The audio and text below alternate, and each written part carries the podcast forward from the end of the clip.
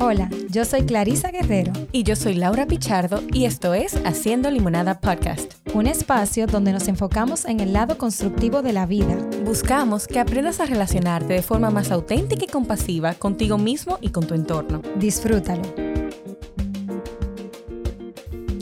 ¿Qué buscas a la hora de construir una relación de pareja? ¿A qué se debe que muchas personas mantengan la ilusión de una relación basada en la fantasía romántica del amor? En el episodio de hoy nos acompaña Isabela Paz, con quien conversaremos sobre la diferencia entre la relación saludable y madura y la relación idealizada. Acompáñanos. Hola, hola Laura, ¿cómo estás? Hello, pues muy bien y feliz de estar de nuevo en otro episodio más. Claro que sí. Y ya yo no puedo creer que vamos por el mes 2. Sí. Wow, de este año 2022. ¿Cómo se va? ¿Cómo se va el tiempo? Va eh? súper rápido. Así que la invitación también para el día de hoy es que lo que usted quiera hacer, hágalo hoy, porque mañana ya, Ya. pasó. Y Ya. entonces ya queda menos, queda menos. Así que yo estoy súper feliz, Laura, porque esto era algo que tenemos súper pendiente tuyo. Yo creo que desde que decidimos iniciar con esto. Señores, en el mes del amor. Eh, era necesario o es necesario hablar del amor. Es increíble que se habla mucho de la felicidad, de cómo encontrarla y de cómo encontrar el amor. Esos son como los temas más Como si el amor se encontrara, que Sí. eso es algo que vamos a hablar hoy Sí, también. que tú, como tú que abres- la gente cree que una lo cajita, busca. una gavetica y le encuentro. Y para nosotros es un placer tener eh, de invitada a una persona que admiramos Sí. mucho, Muchísimo. que ambas eh, recurrimos a ella para muchos temas personales, eh, de pacientes. eh, hablar con Isabela siempre nutre bastante. Y para nosotras es un placer que Isabela esté eh, aquí en el día de hoy. ¿Quién es? Una banderada de todos estos temas de desconstruir la fantasía romántica del amor. Así que hoy hablaremos sobre eso. Bienvenida, Isabel. Ay, muchas gracias. Clarisa Gracias a ti por estar aquí, por tu tiempo. Eh, para mí es un honor tener una, una profesional del calibre tuyo, pero tú sabes que todo el que se sienta aquí también tiene que hablar de manera personal, no solo profesional. O sea que yo espero que tú estés dispuesta hoy también a eso.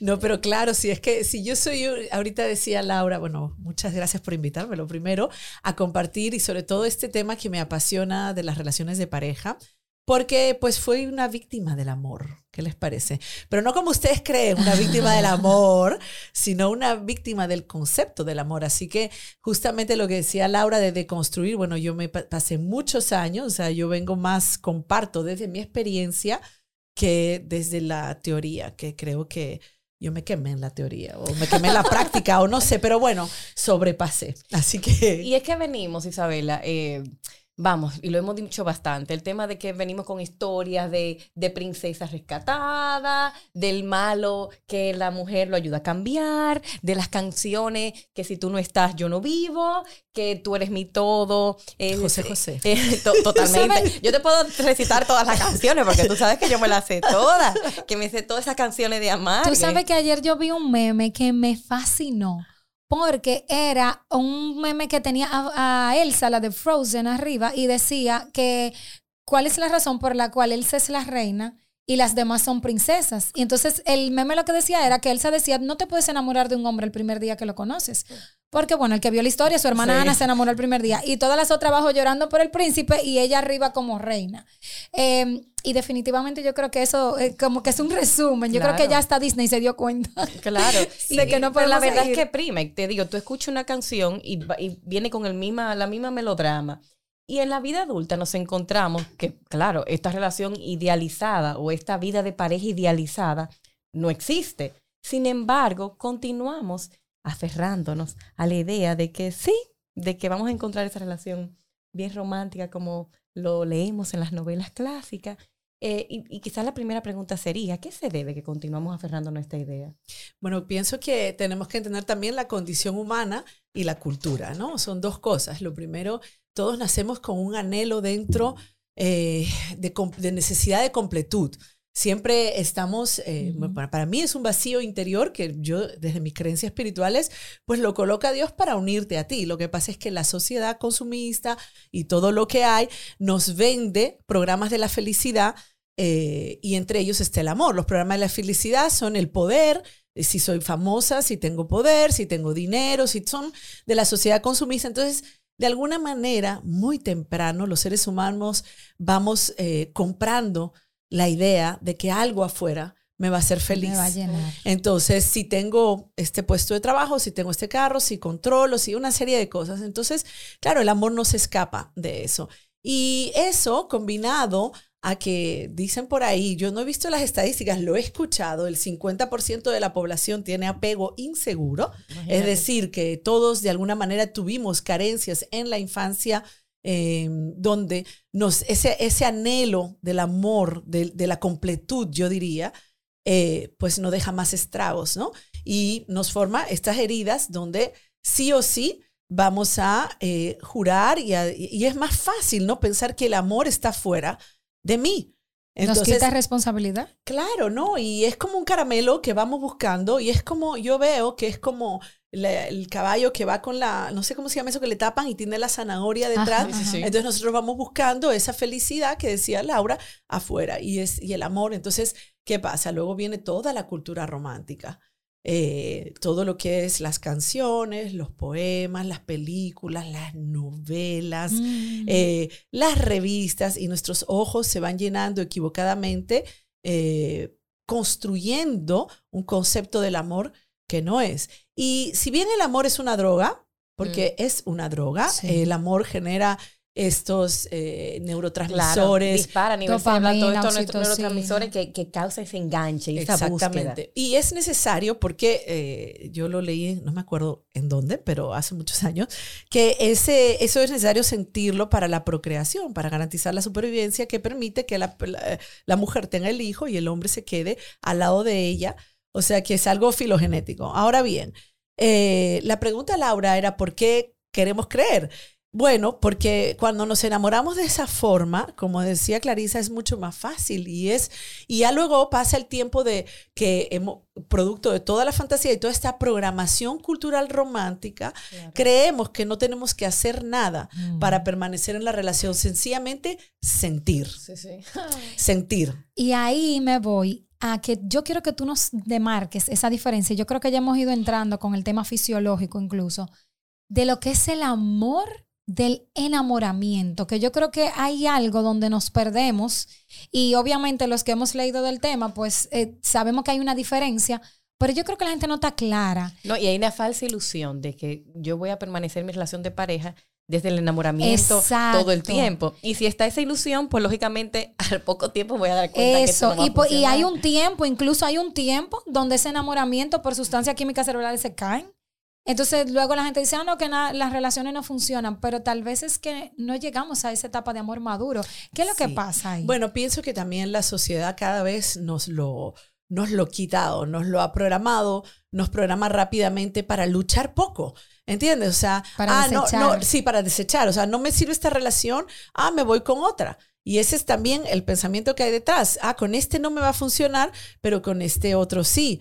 Y la verdad que eso yo lo viví yo en experiencia, o sea, eh, propia, duré un año separada, tengo 21 años casada, me pasé 15 años en conflicto y en la idea de en conflicto conmigo, con mi esposo, con el amor, resentida con el amor, y tuve que hacer ese alto y gracias a Dios pues me volví a casar con mi esposo. No me divorcié, pero me casé por la iglesia. Es decir, pude sobrepasar con mucho trabajo, con mucho eh, de lectura de terapia, pues llegar a esta segunda etapa. Pero antes de eso, tú me preguntas si yo te digo, no, yo decía con mi esposo no me va a funcionar, con otro sí. ¿Por qué también? Porque es siempre el pensamiento de que esto no funciona porque el, otro, está mal. Mm. No, yo no tiene nada que ver con que yo estoy haciendo algo o no. Y antes de, avanzar un poquito a la pregunta, eh, retomando la parte del enamoramiento, no hay algo muy importante que sí creo.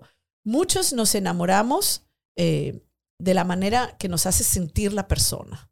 ¿No? Y eso es así, o sea, yo me enamoro de esta química que, que me surge cuando estoy contigo. En el, enamoramiento, en el enamoramiento hay proyecciones, es decir, yo te coloco a ti cosas que probablemente tú ni tienes, sino que las tengo yo. En el enamoramiento hay una gran química y muchas veces esa química es la química del trauma. Muchas veces del que yo me enamoro es de la persona que precisamente viene a repetir los problemas que yo tengo que resolver. Entonces, otra cosa, ¿no? O me enamoro. Y eso conecta, perdón, mucho, Isabela, con, con, personas que te encuentran, uno se encuentra en el proceso de terapia. Y yo no sé por qué voy revisando mis relaciones y todos tienen estos elementos comunes. Es que los elementos comunes no lo tienen ellos por casualidad, es que tú elegiste. Tú eres el factor común. Claro, de tú elegiste este, este tipo de vínculo, este tipo de relación, por esto en particular. ¿Y qué dice eso de ti y de tu proceso personal? Sí, y en la fantasía es importante porque en verdad tú te enamoras es proyectando tus propias cualidades en el otro, o sea, las tienes, pero creemos que esa persona nos lo está haciendo sentir. Y, el, y esto es muy importante porque quizás esto hasta no, nos cueste, hay que repetirlo y entenderlo, pero cuando yo me enamoro de alguien por cómo me hace sentir, eso está en mí. Eso es muy importante, porque ¿qué pasa? Cuando el otro me saca los pies o la relación no funciona, ay, él me hacía sentir, no, tú lo tenías dentro. Él lo saca porque tú lo eliges. Entonces también hay esa parte de cómo me refleja esta persona que yo estoy, cómo, cómo esta persona viene a despertar todo lo que yo no veía de mí, tanto lo positivo como lo negativo, ¿no? Entonces, eh, aquí volviendo a la pregunta rapidito de Clarisa, de que, tu pregunta era qué pasa que no llegamos al segundo nivel o cómo atravesamos el enamoramiento. ¿Cuál es esa diferencia entre el amor y el enamoramiento que las personas puedan entender para saber que hay un tiempo donde el amor madura y cambia, pasa de ese enamoramiento del inicio, ese deseo, eso todo es hermoso, donde no vemos los defectos ni siquiera propios ni del otro, y llegamos a ese amor maduro donde a pesar de yo decido, porque es una decisión, mantenerme en esta relación y construirla. Yo digo siempre que el amor es un acto de voluntad. Y lo que nos ha vendido toda la cultura romántica de la sociedad es que el amor es un sentimiento.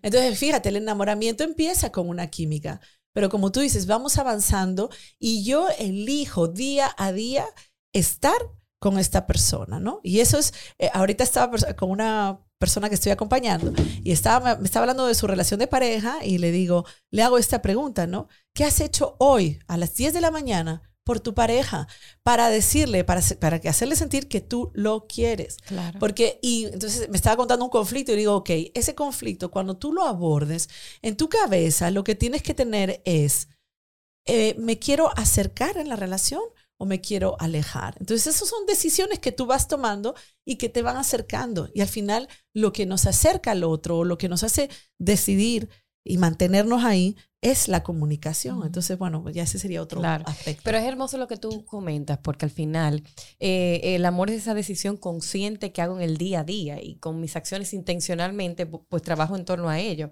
Eh, conflictos lo tenemos, eso lo digo mucho en terapia, conflictos lo tenemos todos, todos el, punto está en cómo yo decido enfrentar este conflicto. Y, en el día a día, tú tomas decisiones que pueden eh, ir a favor de la relación o decisiones que te pueden totalmente dañar, e ir coartando el progreso de la relación. Les quiero, les puedo compartir algo en relación a eso.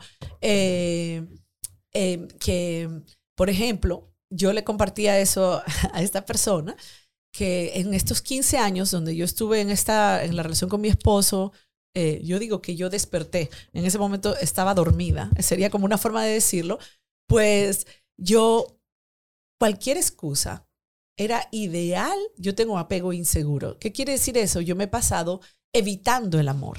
Y eso es parte de la cultura romántica. Como la cultura romántica te, te da una, un high, es una nota que te produce. Entonces, pues hay personas que se, que se hacen adictos a esa, a esa sensación. Entonces, por eso ahí digo que el amor es una droga cuando tú lo usas una y otra y otra, e incluso cortas relaciones cuando ya tiene que madurar, porque vas buscando esa sensación. Bueno, yo tengo el apego eh, inseguro. Entonces, me pasé mucho tiempo con mucha dificultad para vivir una intimidad emocional que es incluso más difícil que la intimidad sexual. La intimidad emocional es lo que me acerca al otro, lo que, donde yo muestro mi vulnerabilidad. Bueno, entonces, cualquier cosita que a mí me pasaba con mi marido era la excusa perfecta, porque se trataba, mi objetivo era mantenerme lejos en la relación.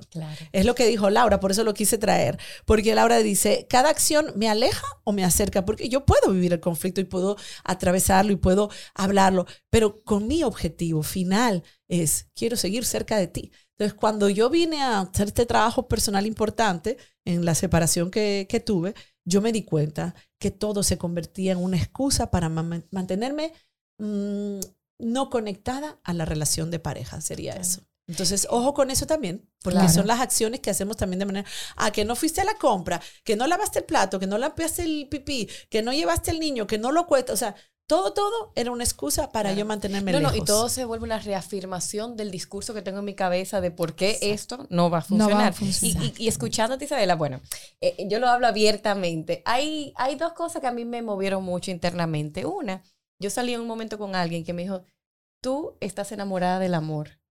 Y a mí me movió mucho, porque estás enamorada de... O sea, yo lo que quería siempre la experiencia del amor. Y lógicamente no lo encontraba en uno, pues seguía buscando. Y, y le agradezco. Y una persona que ahora es una buena amiga mía. Eh, y otra cosa que me movió mucho fue en el libro de Las mujeres que aman demasiado, cuando decía que si tú seguías buscando esos fuegos artificiales en las relaciones, te ibas a quedar en el mismo patrón de relación. Que Así una es. relación saludable no tenía esos fuegos No. artificiales. Eso que tú dices, esa droga que me movía. Constante. Ujú. Eh, y en mi paso y mi trabajo personal ha sido un, un proceso interno de entender esto. Y, y cuando te escucho a ti, conecto con lo que me está pasando ahora mismo, que estoy saliendo con una nueva persona distinta a todo lo que, porque viene de una Laura más saludable. Y claro, a veces yo digo, quiere entrar esa Laura a salir de esa Laura de aquellos momentos. Y dice, pero venga, que tú quieres, tú quieres tomar esa decisión y así que tú lo quieres llevar. Y tú quieres volver a ese drama. ¿Y qué tú vas a sacar de eso? O sea, yo misma me hago todas mis preguntas porque es un, es un, es un proceso de cambiar ese, esa, ese amor internalizado que hemos tenido a través del tiempo y que lo alimentamos y que el- todavía en el presente, todo el sistema alrededor te lo alimenta. Porque no Sí. solamente soy yo, eh, está todo lo que está alrededor, la familia, todo lo que esperan, eh, lo que está alrededor de ti, que si tú permites que esa fuerza entre o no entre hacia ti, ya es decisión tuya. Claro, y también acá hay algo importante, ¿no? Ese amor que tenemos todos es un amor basado en la necesidad. Claro. En la necesidad de tener otro que se ocupe de mí, que me haga sentir, que me dé, que me atienda, que me muestre. Y eso tampoco tiene Pero que ver con el amor maduro. No, no, y eso es una desde la demanda. Al final siempre está Claro. desde la demanda de que el otro me produce tal sensación. Entonces el camino del amor maduro es reconocer que yo soy capaz de darme lo que yo necesito, que yo soy capaz de producirme las sensaciones que yo quiero. Este amor, ahorita hablaba Laura de ese high, y de pronto estás en una relación que no tienes esos eh, No, eh, eh, fuegos nada. artificiales. Y creas el conflicto para crear el Para fuego que, artificial. Claro. claro, entre Claro, otras a nivel cosas. cerebral. O sea, Y- y no, y cuando todo que- está tranquilo, de repente, espérate, algo hay que hacer en esta relación para que esto empiece a moverse. Porque estoy muy tranquila o estoy muy en paz. No, y a mí me pasó que llegó un momento, dice, cuando algo me produce high, esto no- algo no funcional estás viendo aquí, ¿Y cómo, no se- saludable. cómo se da cuenta, Isabel, una persona que está cayendo ya en estos patrones de, como decía Laura, tú estás enamorada del amor o tú estás adicta al amor, tú no estás buscando una persona para compartir tu vida, para tener una relación estable. Tú realmente estás buscando ese high. ¿Cómo se da cuenta una persona de eso? Oye, hay muchas características de la infancia, solo tenemos que ver los niños. Eh, sí, porque en verdad yo creo que para, como tú dices, la palabra correcta es amor maduro. O sea, yo tengo ya una madurez en la que me permito dar y recibir el amor, porque dentro del enamoramiento este, o cómo de reconocerlo, puede ser de varias maneras. Uno, tienes, una, tienes varias relaciones al mismo tiempo, o tienes una relación tras otra, pasas, no puedes estar sola. O eh, estás mucho en dependencia de que esta persona seas tú la, que, la única la que mire, la única la que ve, eh, que te invite, que si te llama. O sea, hay mucha obsesividad, hay mucha dependencia que son características propias del primera etapa del amor, acuérdense, propias de un tiempito que puede durar un año y luego ya se va dando lugar a, a una, a un balance de tu tiempo. O sea, tú no puedes vivir todo el tiempo en tu cabeza con la persona. Entonces el enamorado del amor básicamente pues está obsesionado con esa parte del amor. Y tú decías algo importante, eh, Isabela. A mí hay algo que siempre me trabajó mucho, pero desde que yo estaba jovencita, y yo por eso caía muy mal, siendo joven, cuando un chico se me acercaba, y es que yo no puedo entender, y era como tan común que yo te lo juro que yo me cuestionaba teniendo 15 y 16 años, porque yo decía, si a mí una gente no me gusta, yo no puedo estar hablando con esa persona. O sea, yo no puedo hacerle creer que sí me gusta simplemente por el hecho de que me estén hablando. No me gusta, te lo hago entender, tengo otras cosas que hacer en mi vida. O sea, suena horrible, yo lo sé.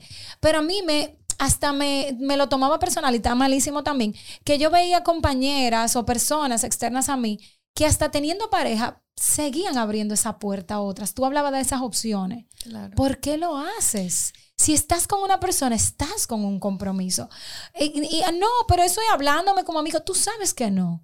Tú sabes cuando una persona te está hablando con una intención extra. Entonces, es sobre todo para personas tal vez que están en esta situación, porque yo siento que eso te puede sabotear una relación realmente importante cuando tú dejas toda esta puerta abierta de repente y, y estás en este, para mí es un juego. No, y yo creo que responde mucho a lo que Isabela decía, a esa necesidad de sentirme mirada, uh -huh. de sentirme especulada, validada sí, eh, sí, sí. Eh, a través del otro. Sí. Eh, al final lo que el otro viene a llenarme a mí. Uh -huh, uh -huh. A que yo me sienta reconocida, deseada, amada. O sea, es parte, parte cultural, ¿verdad? Como las mujeres nos enseñan a gustar. O sea, queremos gustar a quien sea. Pero incluso, vuelvo y te repito, es socialmente reforzado esa idea. ¿Por qué? Porque yo te lo juro que yo cuando yo sentía que hacía lo correcto, que era poner un límite, porque definitivamente no me interesa. Y si tú quieres una amistad, bien, pero si no, mm, sigo mi vida.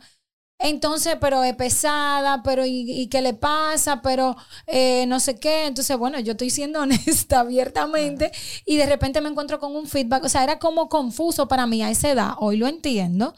Decir entonces que hay que, hay que hacer el drama de que sí cuando no. O sea, no entiendo que es algo que incluso, porque me pasa con los adolescentes que hablo, que le pasa a muchas personas al día de hoy. Hay cosas que se hacen por un externo social y no porque realmente la persona tiene la convicción Totalmente. de actuar de esa Y ahora forma. más, ahora más con lo de las redes, que si Uf. te doy like, que si esto, que si me sigues, que si no me sigues. Sí. Es bien difícil y en verdad ahora es, también es bastante confuso Mm. todo. Eh, lo bueno quizás tú lo tenías muy claro, Clarisa. Yo pienso que, que es muy honesto y quizás tampoco tenías la necesidad como puede tener otras personas, no solamente mujeres, varones Claro. también, de tener su fan club ahí, eh, o sea, que esté, eh, ¿cómo se llama así? Sí, sí, Eh, un fan club. Y que hay te hay un tema mío con las habilidades sociales, pero mis amigas me han ayudado. Yo lo acepto. Pero sí, o sea, a mí me llama mucho la atención porque... mm, Pero yo sé lo so- que tú hablas, es como de esas personas que tienen una necesidad constante de, de estar siendo mirada, y como que no hay, Eso. un, no hay un pare, de que, mira, si llego no tengo que ser el centro Pero entonces de, también mirar. está la queja.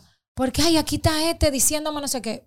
Pues dile que no, bloquealo. No, pero es parte del Sácalo de tu vida. O sea, es facilísimo. ¿Por qué no lo haces? Entonces ya llega un punto en que yo ignoro esos comentarios porque me enrollo. Porque yo creo que parte del juego, porque es parte de lo que yo necesito para Claro. alimentar esto. Claro, la tengo. intriga romántica es la Claro. palabra que usó Clarisa. Eso es. Claro. O sea, es, es la intriga romántica es todo. Tú me miras, yo te miro, Sí. eh, me vas a llamar, no me vas a llamar. Y hay gente que le encanta quedarse en esa fase porque también te saca de tu vida. Es, es- funciona igual que una droga, exactamente Sí. igual. Te saca de tu dolor, de tu vacío.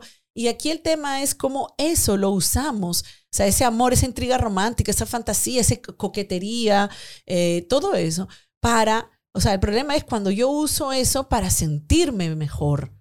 Porque entonces mi valor no viene dado por lo que yo reconozco de mí, sino por eso externo. Entonces cuando yo no gusto, yo no valgo la pena, yo no sirvo. Claro. ¿Entiendes? Entonces aquí eh, por- está muy ligado también a la autoestima. ¿Se acuerdan que iniciamos diciendo que la parte, hay una Oh, parte in- interna, pero hay una parte cultural y hay una parte eh, que viene de las heridas de infancia? Tú sabes que yo me leí, y yo siempre lo menciono, el libro de Joan Garriga, el, eh, el, el- el- el buen amor de la pareja.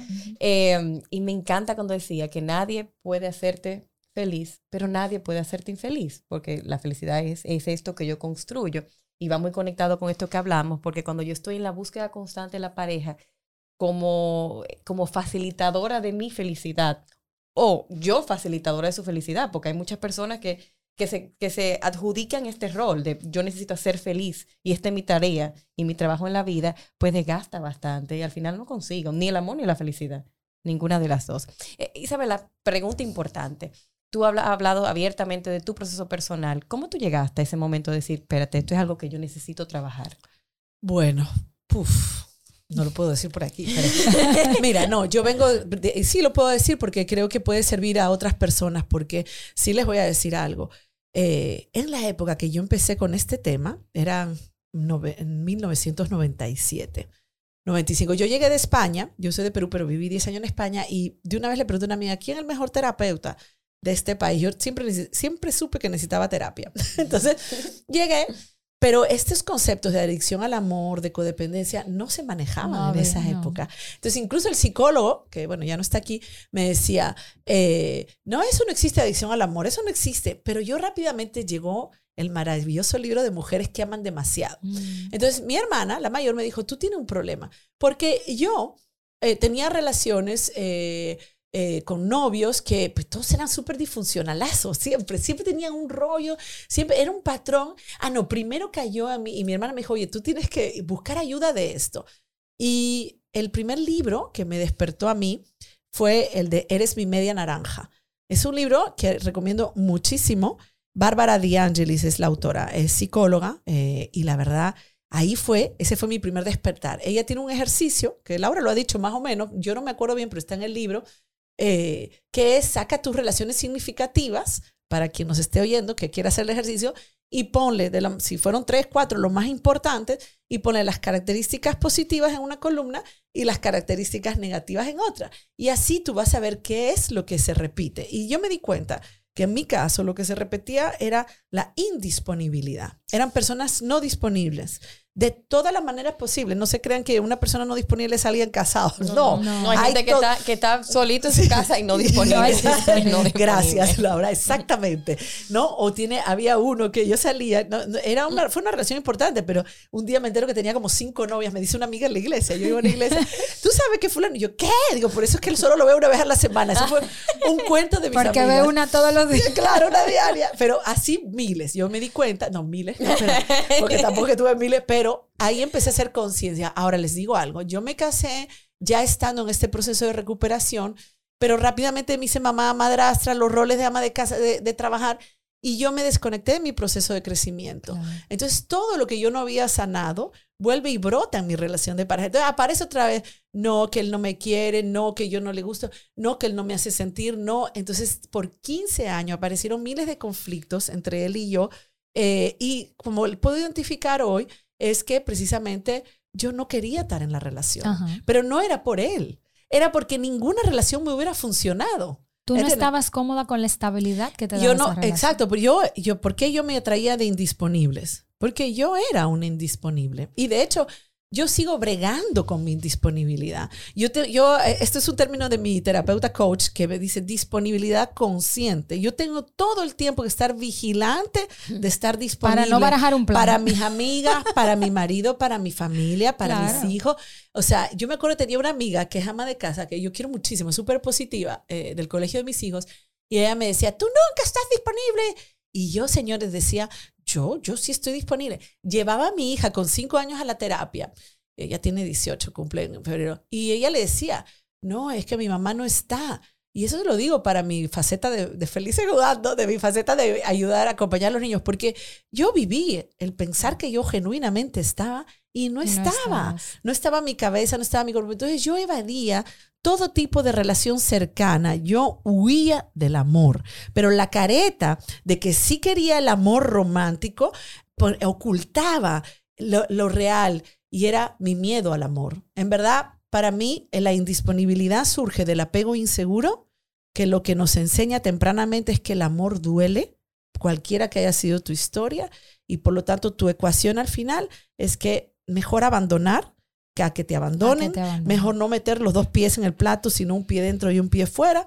Y ese fue mi proceso. Entonces, yo tuve y, la suerte. y ese fue el tuyo, pero también tenemos que dar la otra cara de lo que están entonces ahí. No importa cómo me, me va tratando o es- me quedo en una relación de pareja que no es para nada funcional, pero creo que sí que va a llegar y se quedan un poco con este rol de víctima, que me quedo aquí esperando que eh, eh, la bestia se convierta en el príncipe en algún momento, aunque eso me lleve a mí em- emocionalmente, físicamente, un costo desgaste. significativo. Aquí es algo importante que quiero agregar a lo que dices, porque sí, porque yo en mi cabeza fui la víctima y él era la bestia, en mi cabeza, pero en mi proceso de crecimiento me di cuenta que todo lo que yo decía que él me hacía, se lo hacía yo a él. Ah, él me descalificaba, yo, pero es que las relaciones son espejo. Claro. Entonces, él me descalificaba, yo cambiaba, yo lo descalifico. Él me gritaba, yo le gritaba. Él es explosivo, yo soy explosiva. Pero mientras puse el dedo allá, claro, pero hay algo importante. Tienes que hacerlo con una persona al lado que conozca muy sí. bien de lo que son las relaciones. ¿Cómo yo lo trabajo con mis personas que acompaño? Hoy mismo le digo, yo te propongo esto. Invierte un año en esa relación, haciendo todo lo que implica estar en una relación, avívalo. Y si después de ese año no funciona, porque al final yo les cuento algo. Y con una persona que esté dispuesta también. Claro, claro, pero oye, ¿cuál es mi, mi, mi, mi propuesta? Porque mi relación hoy en día es súper bonita, o sea, yo lo admiro. Si ustedes me hacen esta entrevista hace siete años, les puedo decir, ¡ay, es lo peor! Pero ahora yo te puedo decir todo. Pero él no cambió, él cambió un poco. Él fue a terapia, él se metió en una relación con Dios. Yo también, para mí es muy importante esa parte espiritual que nos permita, al final la vida en pareja te convierte en una mejor persona, en la mejor versión de ti. ¿Por qué? Porque para estar en pareja yo tengo que aprender a perdonar, yo tengo que ser paciente, yo tengo que tener empatía, tengo que tener solidaridad. Todo lo que es el amor, que eso no es el amor romántico. Claro. El amor romántico es, dame, mírame, ponme, hazme sentir. Claro. No tiene nada que ver con el amor maduro. Entonces, ¿qué? Y el amor romántico es muy de sensaciones del Claro, momento. químicas, Del momento, totalmente. ¿verdad? Sí, Yo, yo creo que doblegar el ego, al final es Sí. eso. sí, totalmente. Porque exactamente el amor maduro lo que nos hace es menos egoístas. Mira, yo tengo una referencia sobre el amor.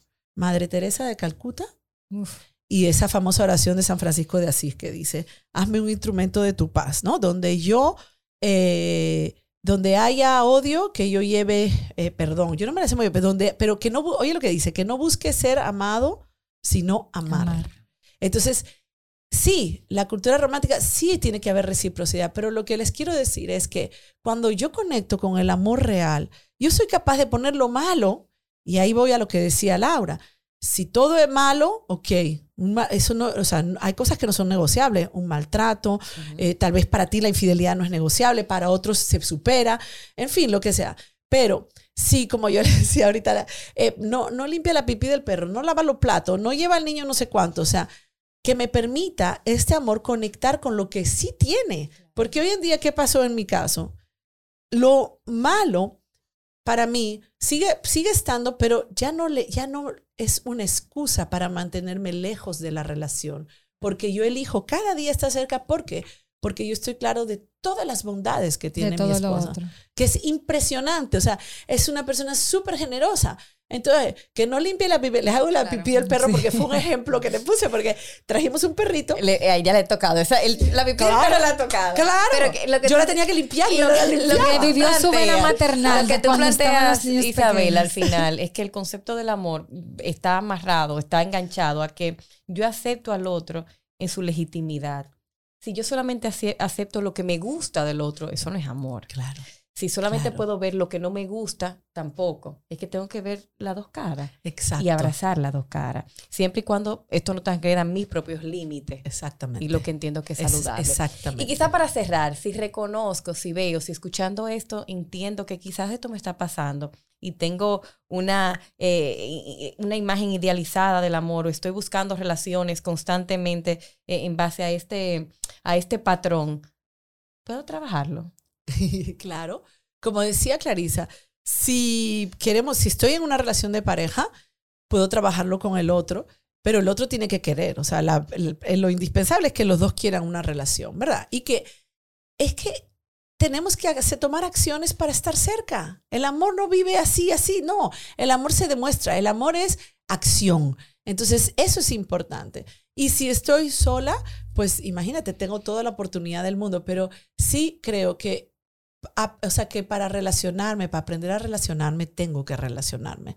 Entonces, eh, yo creo que va un, un poco en la sanación interna, de, de construir estos conceptos del amor, en nutrirme yo, aprender a darme mis propias necesidades para no ir a la relación desde la exigencia, la demanda y la espera, sino para ser capaz de compartir contigo lo que yo tengo. Qué hermoso. Yo, yo no sé, me toca como ganas de un cafecito. Yo no Sí. bebo café, un té. Pues yo bebo té, un tececito, como quedarme hablando. Quedarnos la aquí. tarde, la Siempre tarde da esa entera. sensación. ¿Verdad? Qué rico y qué Isabela. bueno tenerte aquí, Isabela. Isabela, y tú sabes que yo admiro mucho eso de ti. Y es que tú hablas desde tu experiencia con tanta humildad. Y eso yo creo que es más sanador que muchas eh, teorías que podamos haber leído, Claro. porque no hay nada que nos ayude más a entender al otro que tal vez haberlo vivido eh, desde carne propia. Ahora, para cerrar, tenemos un juego. Claro, ¿Qué y a hacemos? cargo de ti, que tú eres la encargada hoy del juego. Y vamos a hacer un jueguito. Eh, eh, esta es como completa la frase. Bien. Eh, hay una raya en blanco que tú vas a completar. Clarisa va a iniciar con un, un pedacito de la un frase. pedacito de la frase y tú me dices y tú me dices al final. Entonces, una cita romántica.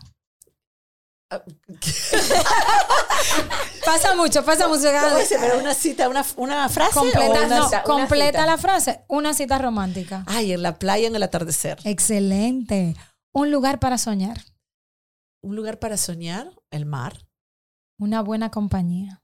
mi esposo, Un libro de pareja. un libro de pareja. Estoy leyendo uno de Matthew Kelly que se llama La intimidad emocional. Un recuerdo inolvidable. Um, hay tantos, pero creo que diría que el día de mi boda por la iglesia. Súper, viste, sobreviviste, era correcto. O sea, esto no me lo dijeron. Ah, bueno, esto era algo ahí para que fuera improvisado y saliera así Gracias, natural. gracias a todos los que nos escucharon y que seguramente quedaron deseosos de conocer más de todo esto que habla Isabela. Así es. Y si quieren conocer más de todo esto que habla Isabela, porque tiene un contenido súper buenísimo, pueden seguirla en arroba Isabela Paz G y también en arroba Felices Jugando, donde ella habla de todos los temas. En Isabela Paz van a encontrar un poquito más de relaciones y en Felices Jugando, pues obviamente un acompañamiento de todo lo que tiene que ver con nuestros Y ojo, chiquitos. Isabela es una podcaster como Sí, que nosotros. ustedes van también. Eh, mi amor, que yo soy, ella sabe muy bien que yo le escribo cuando escucho algo que me mueve internamente y le, y le mando un voice, así que depende, arroba depende de mí. Depende de Punto- mí. Punto podcast, sí. Punto podcast. Súper. Y también pueden seguirnos a nosotros en YouTube, en todas las plataformas de reproducción digital y en Instagram como haciendo limonada.podcast. Así que nada, para cerrar, les vamos a dejar con Isabela y la limonada del día. Bueno, este. eh, yo digo que para, para, para lograr la vida en pareja es importante disminuir mi ego, eh, trabajar sobre mis carencias emocionales, sobre mis heridas de la infancia y redefinir el amor. Y estar siempre consciente para manejar los conflictos y tener en la mente esta conversación, ¿cómo la voy a llevar para mantenerme cerca de la relación?